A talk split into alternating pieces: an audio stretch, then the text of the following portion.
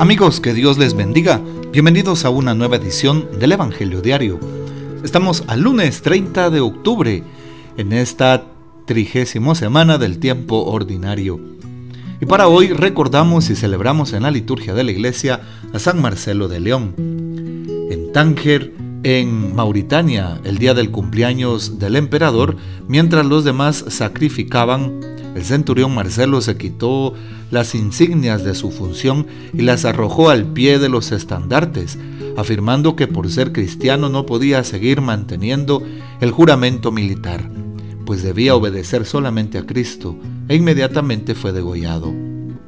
Bueno, este es un ejemplo claro de aquellas personas que pues nunca se doblegan delante de su fe y sobre todo delante de aquellos que quieren em, acusarles.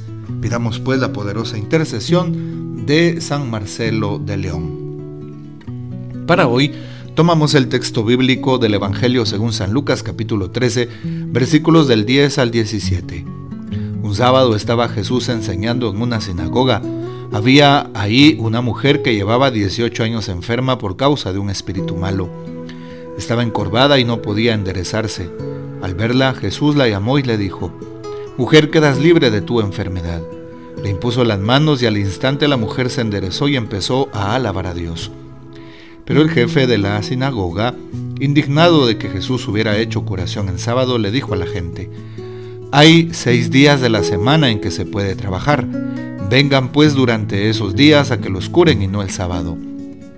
Entonces el Señor dijo, Hipócritas, ¿acaso no desata a cada uno de ustedes su buey o su burro del pesebre para llevarlo a abrevar aunque sea sábado? Y a esta hija de Abraham a la que Satanás tuvo atada durante 18 años, ¿no era bueno desatarla de esa atadura aún en, aún en día de sábado? Cuando Jesús dijo esto, sus enemigos quedaron en vergüenza. En cambio, la gente se alegraba de todas las maravillas que él hacía. Palabra del Señor Gloria a ti, Señor Jesús. Bueno, escuchamos hoy el texto bíblico precisamente de San Lucas en el capítulo 13 y cómo Jesús hace sanaciones. Jesús se preocupa siempre por las personas que están más necesitadas. Pregúntate también tú, el día de hoy, ¿cuál es la necesidad que tengo y que necesito que el Señor cubra? Porque el Señor cubrió las necesidades de los hombres de su tiempo, sanaba a los enfermos, expulsaba a los demonios. Jesús em, hacía signos muy evidentes, le daba la vista a los ciegos, eh, le devolvía el habla a los mudos, en fin, cuántas maravillas las que Jesús obraba, gracias a la fe y al amor de Dios, a la misericordia. Hoy también no es la excepción. Nos encontramos en esta página del Evangelio la escena en donde Jesús conoce a aquella mujer que llevaba 18 años enferma.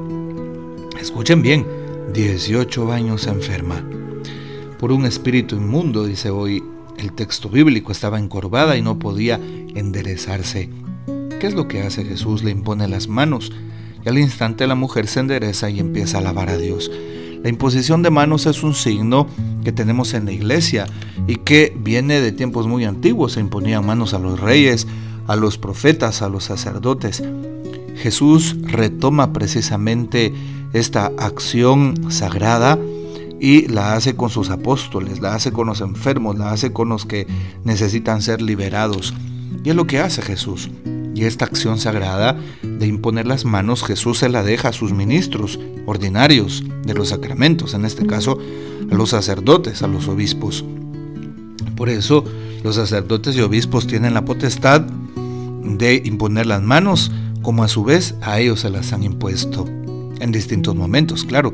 Por ejemplo, el obispo impone las manos cuando va a bendecir los óleos en el tiempo de Pascua, ¿verdad? En este caso, por Pascua Florida, en el trido pascual y o bien, regularmente en el jueves, o bien como se hace en Arquidiócesis de Santiago en Martes Santo. También el obispo puede imponer las manos cuando va a hacer las confirmaciones o imponer las manos cuando va a hacer las ordenaciones sacerdotales y diaconales. Incluso cuando se va a ordenar a un nuevo obispo. Bueno, entre otras cosas. También el sacerdote, el sacerdote puede imponer las manos a un enfermo en el momento de la unción de los enfermos. También impone las manos como un signo de fraternidad en el ministerio en el día de la ordenación sacerdotal de un nuevo sacerdote. Para que nos demos cuenta, el sacerdote impone las manos cuando va a hacer el momento de la consagración para implorar la asistencia del Espíritu Santo. Es un signo muy concreto de la gracia de Dios. ¿Sí? La imposición de manos. A través de la imposición de manos, aquella, aquella mujer queda curada.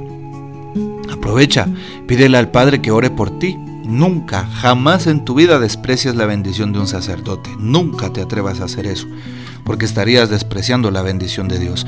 Más bien pídele al Padre que te bendiga, que el Padre te imponga las manos y que ore por ti. Los sacerdotes tenemos la obligación de hacerlo, claro que sí, porque es nuestro trabajo, es nuestro servicio, nuestra llamada, nuestra vocación, y lo hacemos en el nombre de Cristo Jesús, el Señor. Algo que me llama la atención es una historia que nos contó en el encuentro del clero de hace varios años atrás el doctor Ricardo Castañón, aquel mismo que eh, hace las investigaciones sobre los milagros eucarísticos. Vino a darnos una charla al clero nacional y nos decía, yo estaba mal de mi vista y me sentía muy mal. Yo sabía que el Señor me podía curar, tenía esa certeza. Aparte había leído en la escritura el tema de la imposición de las manos. Fui con mi párroco, un hombre ya de entrada edad. Le dije, Padre, por favor, impóngame las manos, necesito ser sanado. Y el Padre me dijo, yo no tengo ningún poder. Yo le dije, sí, Padre, usted lo tiene porque se le ha dado el día de su ordenación y lo está haciendo en el nombre de Jesús. Por favor, impóngame las manos. El sacerdote me impuso las manos, un poco, eh, un poco con eh, otras eh, ideas, tal vez no con muchas ganas. Y aquel hombre, el doctor Ricardo, da su testimonio de que quedó, quedó curado, así como se oye.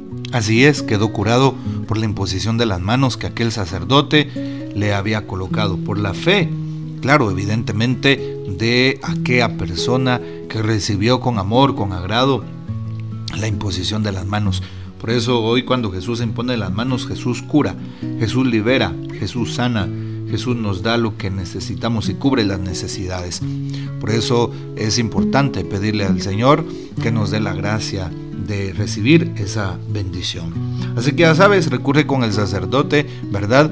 Y pues eh, que te pase lo mismo que el doctor Ricardo, pues ojalá que no, yo sé que los sacerdotes no es que no tengamos fe, al contrario, me parece que eh, no tenemos la costumbre, eh, algunos, en algunas ocasiones, de imponer a cada momento las manos. Bueno, yo sí lo hago. Cualquier persona que me pide oración, siempre le impongo las manos y oro por esa persona.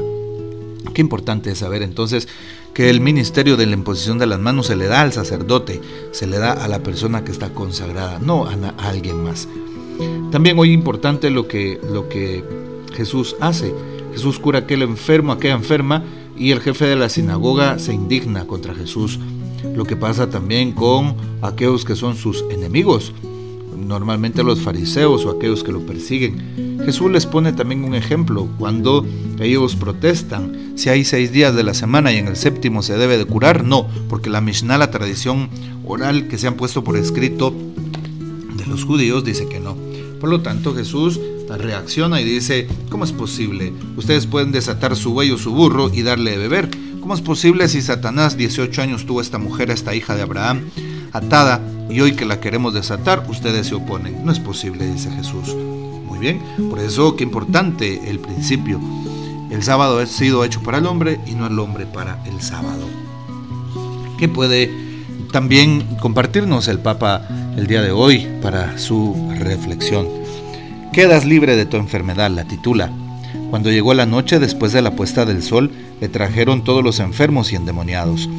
Jesús nunca se ha desentendido de su cuidado, nunca ha pasado de largo, nunca ha vuelto la cara hacia otro lado, y cuando un padre o una madre o incluso simplemente gente amiga lo llevaban delante de un enfermo para que lo tocara y lo sanara, no ponía tiempo de por medio, la curación estaba antes que la ley, incluso de aquella tan sagrada como el descanso del sábado. Los doctores de la ley reprendían a Jesús porque curaba en sábado, hacía el bien el sábado pero el amor de Jesús era dar la salud, hacer el bien. Y eso está en el primer lugar siempre. Jesús envía a sus discípulos a hacer su misma obra y les da el poder de curar, es decir, para acercarse a los enfermos y cuidarlos hasta el final. Nos, decía el Papa en su catequesis del 10 de junio del año 2014 sobre el texto que escuchamos.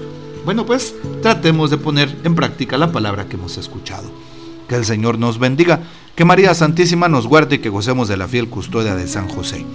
La bendición de Dios Todopoderoso, Padre, Hijo y Espíritu Santo, descienda sobre ustedes y permanezca para siempre. Amén. Comparte este audio y hasta mañana.